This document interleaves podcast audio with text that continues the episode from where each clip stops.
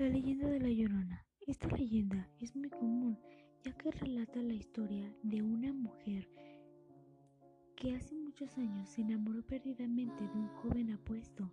Durante mucho tiempo fueron felices, se casaron y tuvieron tres hermosos hijos. Pero un día el joven se fue sin dar explicaciones. Poco tiempo después, la mujer se entera que éste se había ido porque se había enamorado de otra chica con la cual ya se había casado. Esta mujer, cegada del coraje y la tristeza, decide ahogar a sus tres hijos en un lago cercano a su localidad.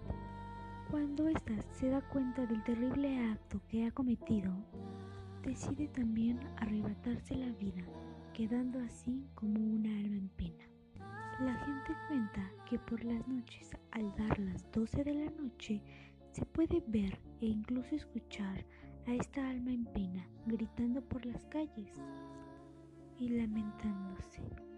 La gente dice que a las 12 de la noche, si hay niños fuera, ese espíritu se los lleva, confundiéndolos con sus hijos. Nunca se ha sabido qué hace realmente con estos niños, solo se sabe que nunca los volverán a ver.